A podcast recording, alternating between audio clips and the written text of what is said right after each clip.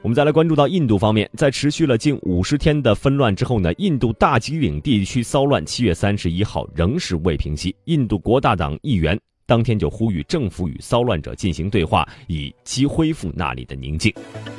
上周末一度被印度媒体冷落的大吉岭动荡局势再次成为各界关注的焦点。七月三十号是全球集会支持库尔喀人运动日。